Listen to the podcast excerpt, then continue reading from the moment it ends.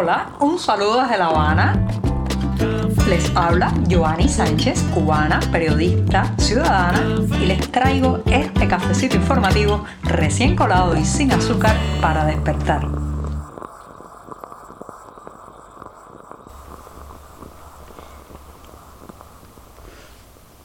Llegó el miércoles y tengo muchos temas que contarles en esta jornada, el mismísimo centro de la semana que además ha amanecido con algunas nubes pero muy cálida aquí en la capital cubana.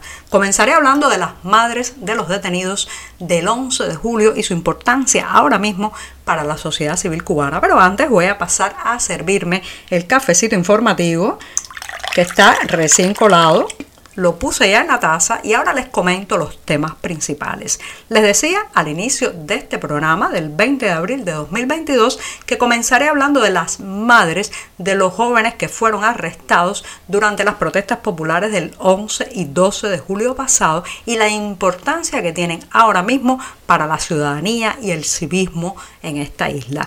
En un segundo momento hablaré de resistencia creativa, como lo escuchan, resistencia creativa, la nueva frase vacía del oficialismo cubano. Mientras tanto, se ha sabido que pese a sus dificultades, Venezuela ha desviado 190 mil barriles de diésel para enviarlos aquí a esta isla. Y por último, recomendarles un debate que tendrá lugar justo esta jornada de miércoles en la tarde bajo el título Cuba, Ley de Amparo de los derechos constitucionales. Ahora sí, están presentados los titulares y servido el café, así que paso, paso rápidamente a comentar las noticias.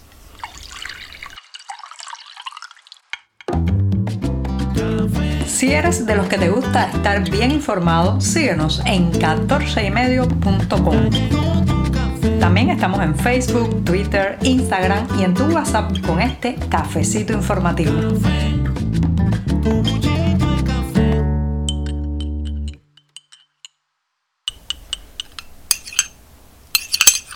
El café ya se ha refrescado, así que me voy a dar rápidamente el primer sorbito del día.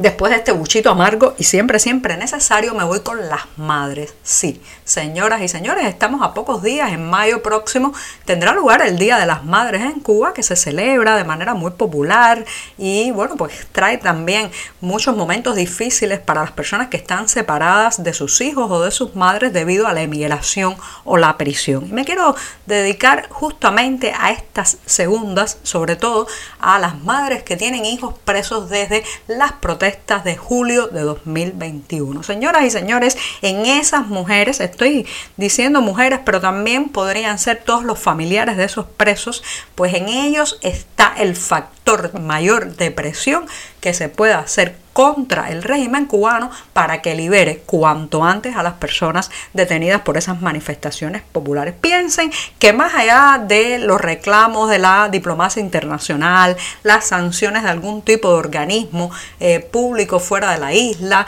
cualquier tipo de declaraciones de gobiernos o diplomáticos, lo más importante es la presión que hagan las familias aquí dentro de la isla, en esas mujeres, en esas madres del el 11J Cuba, como podríamos llamarlas, ya saben que la etiqueta 11J Cuba es la que designa en las redes sociales a todo ese grupo de personas que manifestaron su inconformidad en las calles cubanas y están pagando un alto precio, largas condenas de cárcel por haberlo hecho. Bueno, pues en esas madres, en esas mujeres está el verdadero motor de cambio, motor de presión, punta de lanza para poner contra las cuerdas a un oficialismo que está usando la justicia para enviar un mensaje de terror, un mensaje ejemplarizante a la ciudadanía cubana. Ayer conversé con una de esas madres de la barriada de La Guinera en La Habana, donde se dieron una de las manifestaciones más intensas de todo el país en aquellas jornadas y donde también se fue, fue asesinado por un tiro, un disparo en la espalda, un joven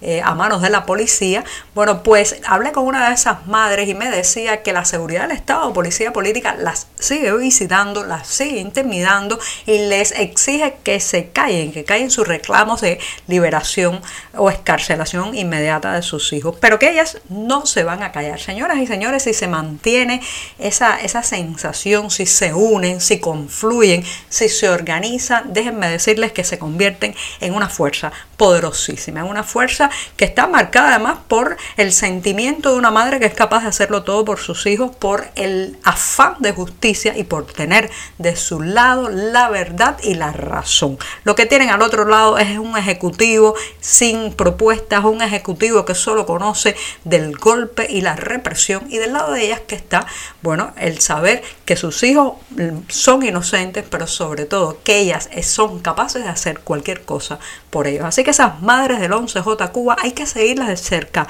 apoyarlas, pero sobre todo saber que pueden representar un factor importante de cambio en esta isla en los próximos meses. Estamos contigo de lunes a viernes a media mañana cuando el café se disfruta mejor. Comparte conmigo, con tus amigos e infórmate con este cafecito informativo.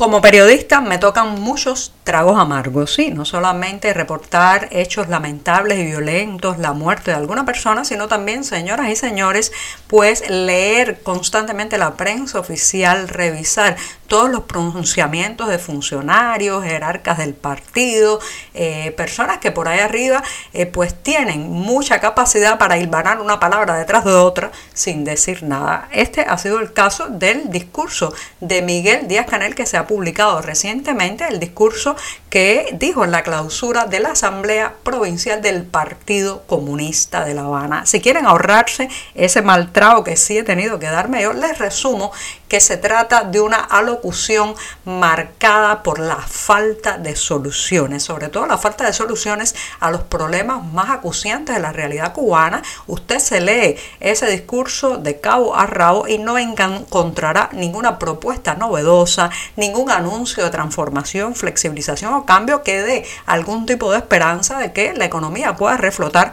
a corto o mediano plazo. Lo cierto es que sí hay algo que me llama la atención del discurso, es que está eh, plagado del temor a las redes sociales y a la batalla comunicacional. Si han perdido la batalla de la comunicación pública y eso se nota en sus palabras, han satanizado bastante lo que se publica en las redes sociales porque claro está, ahí están en desventaja con su discurso encartonado, su discurso sin gracia, su discurso sin apego a la realidad y porque también las redes sociales se han convertido, como lo he mencionado varias veces en este podcast, en el camino para la denuncia ciudadana, para el reclamo, para la exigencia y para los deseos de cambio democrático en esta isla. Otro detalle que quiero señalar de este aburridísimo discurso de Díaz Canel, un hombre tan gris, tan gris que tiene que leer todo lo que dice, porque si no, imagínense ustedes, no puede improvisar ni ser creativo con nada, es justamente algo que tiene que ver con la palabra creatividad. Él habla de la resistencia creativa, apela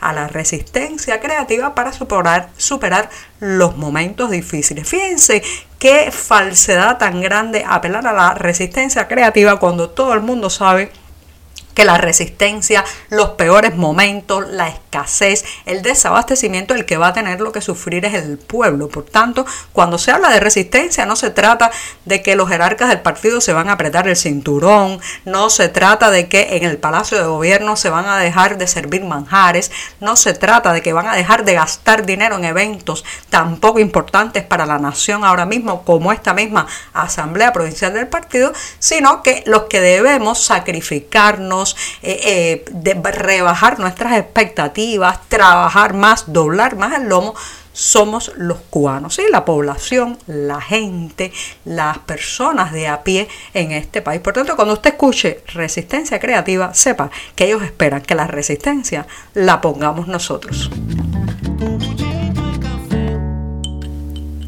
Y el sistema cubano, señoras y señores, sigue comportándose como una garrapata. Sí, ya hemos usado esa metáfora animal en este programa para caracterizar a esa voracidad, a esa capacidad de chupar recursos ajenos que tiene el castrismo. Esta vez se trata de el combustible y Venezuela, una larga relación de dependencia y también de saqueo del petróleo venezolano que se ha mantenido por eh, más de dos décadas aquí en esta isla. La última información que se ha conocido es que después de siete meses sin enviar diésel, la petrolera estatal venezolana PDVSA está preparando 190 mil barriles para que lleguen aquí a la isla.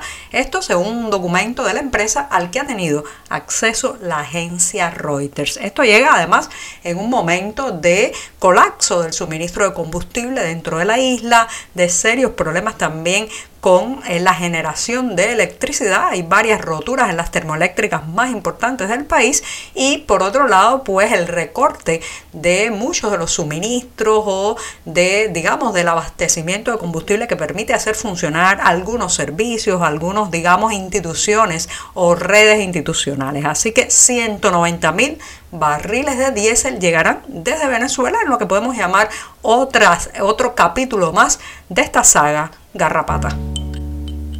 Y me despido de este programa en mitad de la semana con la recomendación de un debate, sí, que tendrá lugar justamente este miércoles a las 3 de la tarde y podrán disfrutarlo a través de un enlace que está en la cartelera del diario digital 14 y medio. El debate lleva por título Cuba, Ley de Amparo de los Derechos Constitucionales y en él van a participar la investigadora Joana Silano y el jurista Alain Espinosa que debatirán sobre el informe más reciente del Observatorio Legislativo de Cuba. Y con esto me despido hasta mañana. Muchas gracias. Por hoy es todo. Te espero mañana a la misma hora. Síguenos en 14medio.com. También estamos en Facebook, Twitter, Instagram y en tu WhatsApp. No olvides, claro está, compartir nuestro cafecito informativo con tus amigos.